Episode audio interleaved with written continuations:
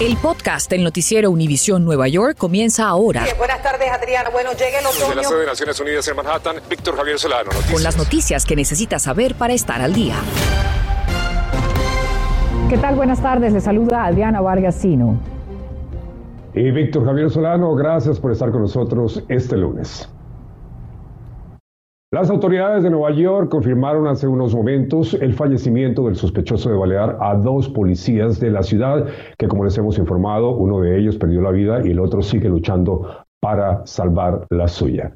Precisamente, en pocos momentos se realizará una ceremonia, una vigilia en honor a estos dos uniformados y allí se encuentra en Harlem Filippo Ferretti para contarnos, Filippo, cómo se está preparando la comunidad esta tarde para esa ceremonia. Buenas tardes.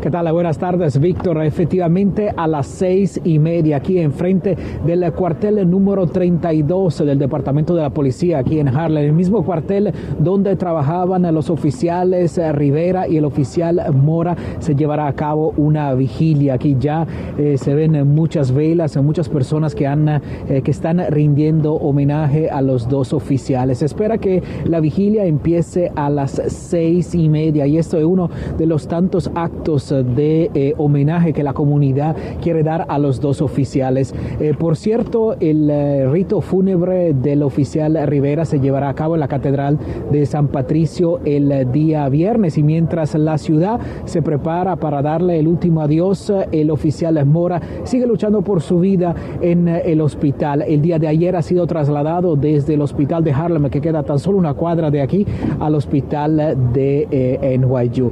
Esto es toda la información que comparto contigo en vivo desde Harlem. Por supuesto, estaremos ampliando esta noche la emisión nocturna. Víctor, regreso contigo. Te recibo yo, Filipo. Muchísimas gracias. Y justamente, ¿quién era Jason Rivera y quién es Wilbert Mora? Veamos algunos de los detalles que se conocen hasta ahora sobre la vida y trayectoria de estos dos oficiales. Y comenzamos por el oficial que lucha por su vida en estos momentos. El agente Wilbert Mora tiene 27 años de edad, obtuvo su diploma universitario de John Jay College en 2018, el mismo año en el que se incorporó a la fuerza policial de NYPD.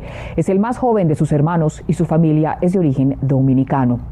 El oficial novato Jason Rivera tenía 22 años de edad. Llevaba apenas dos años en el Departamento de Policía de la ciudad de Nueva York. Su familia es de origen dominicano y se crió en el sector de Inwood, Manhattan.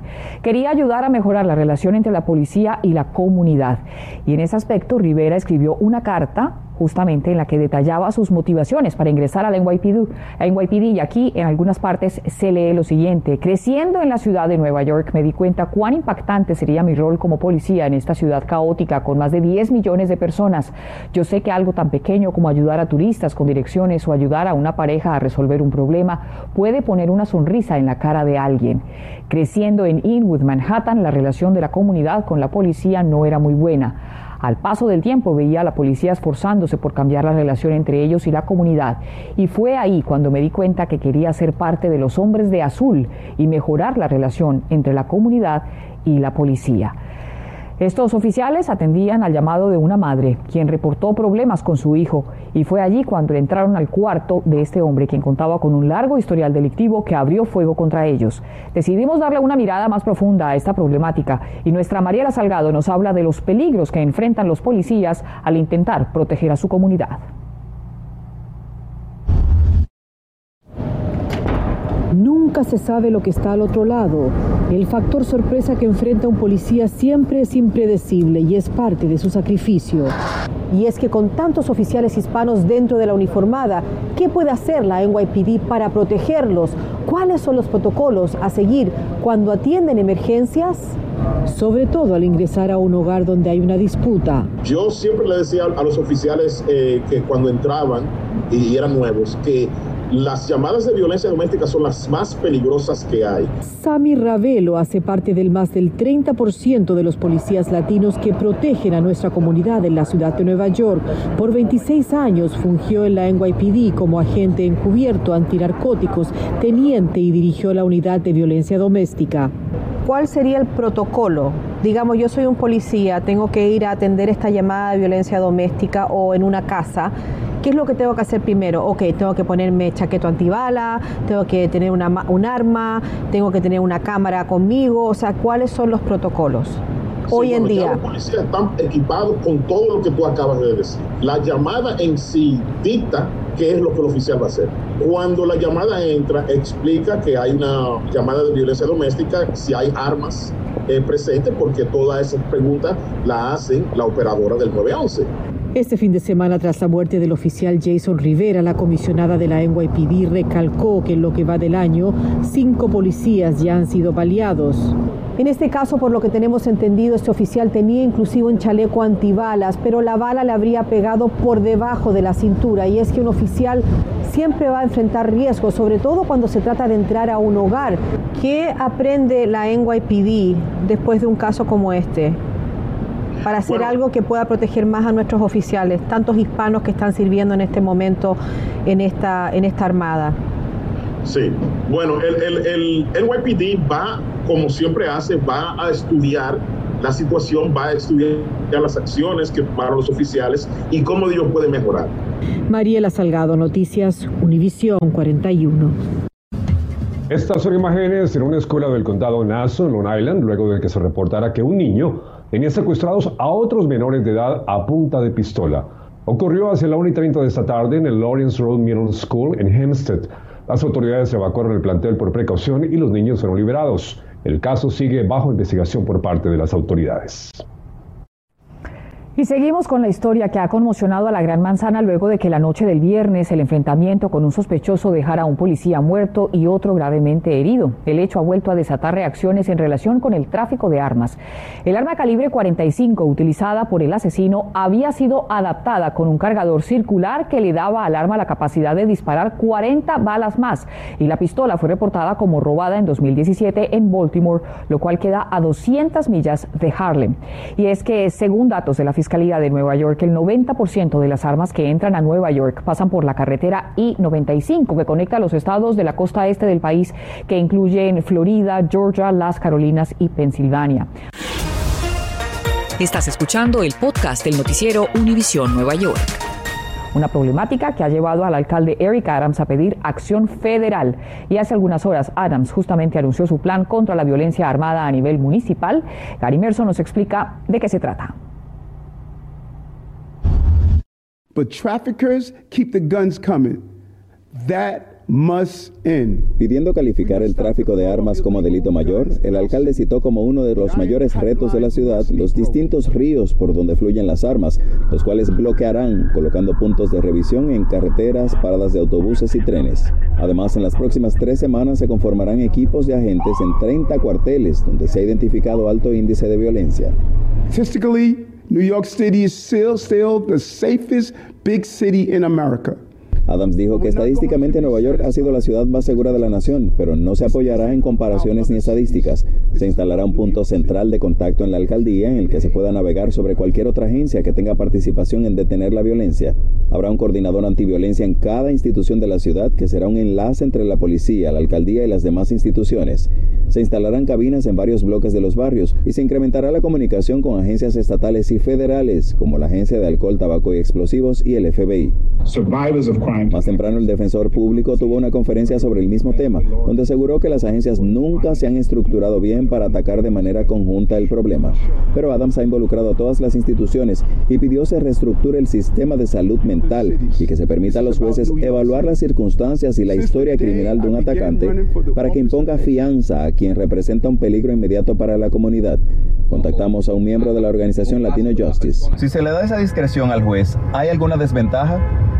Eso es algo que nunca he, sido este, favorecido a, la comunidad latina o a la comunidad negra, que somos los que estamos aguantados bajo fianza. Y la mayoría de nosotros que estamos aguantados bajo fianza es porque no podemos pagar este, la multa y la fianza para salir. El sindicato de los policías pidió que además de las medidas propuestas, se necesita una revisión inmediata de todo el régimen de políticas que penaliza a los agentes de policía por confrontar proactivamente a los infractores de la ley.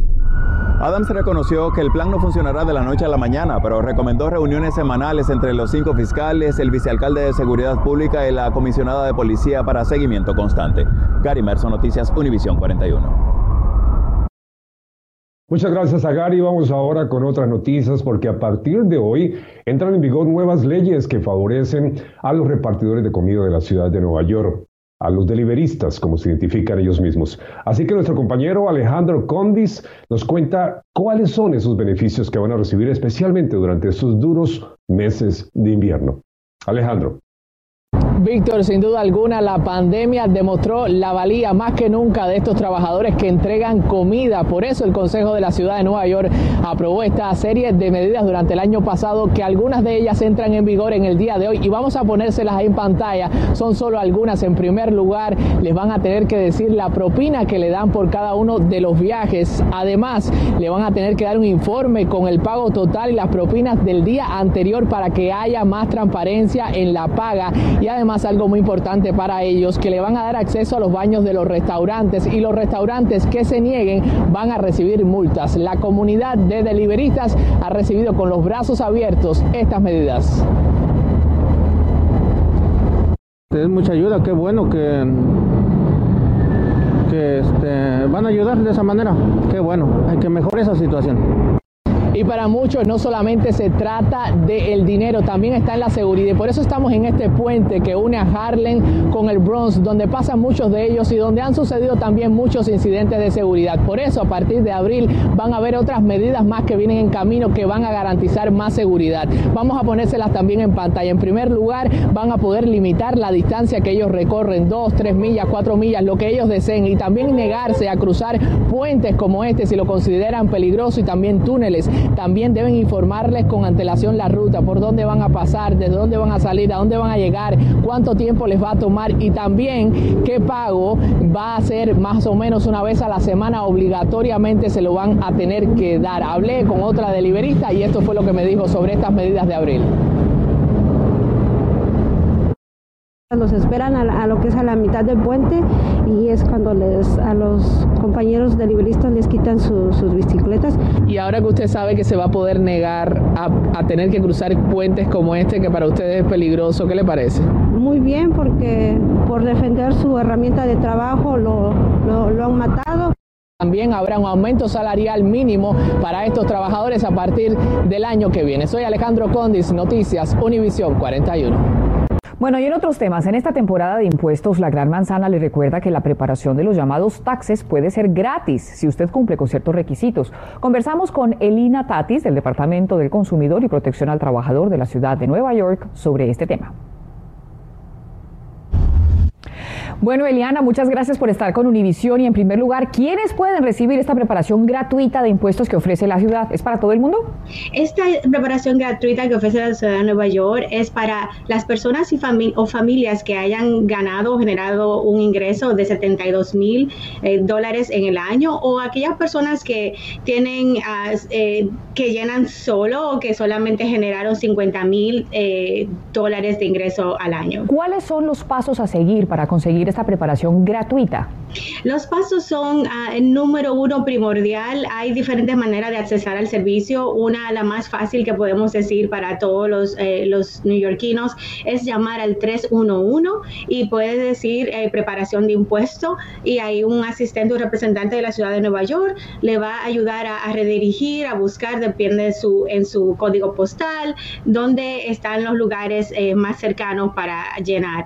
La segunda parte es la página web de la ciudad de Nueva York, NYC, ah, por sus siglas en inglés, NYC Free Tax Spread, mm. y ahí puede accesar a lo que tenemos un mapa disponible y una plataforma que le permita a la persona individualmente eh, eh, asegurar una cita con un preparador de impuestos gratuitamente. Bueno, ¿qué documentos se requieren? Bueno, en sentido general, como decimos, cada caso es eh, depende, pero los, los, documentos más importantes es su identificación, eh, el número de seguro social, lo que generó en el año, si es una persona que trabajó independiente, las ganancias de ese año, si es una persona que fue asalariada, lo que llamamos el formulario W2, que es el formulario en inglés que se le entrega eh, por su empleador, y, y si tienes un dependiente, debe de tener, asegurarse que tenga la información correspondiente para cada uno de esos dependientes, como su acta de nacimiento e información que realmente valide la relación con, con la persona que se está reclamando. Muchísimas gracias por atendernos, Eliana. Siempre. Atención porque el Departamento de Trabajo del Estado de Nueva York anuncia la creación de una cuenta de Twitter en español, en nuestro idioma, para resolver inquietudes de nuestra comunidad. Así que a través de arroba NYSDOL en español podrá conectarse con distintos servicios y recursos como entrenamientos de empleos y distintas oportunidades de trabajo y también derechos y protecciones laborales, entre otros. Y con esta información nos despedimos como siempre agradeciendo su compañía. Adriana. Bueno, querido Vic, es un placer tenerte de vuelta, ya recuperado. Bienvenido al equipo, te extrañamos muchísimo. Gracias por escuchar el podcast del noticiero Univisión Nueva York.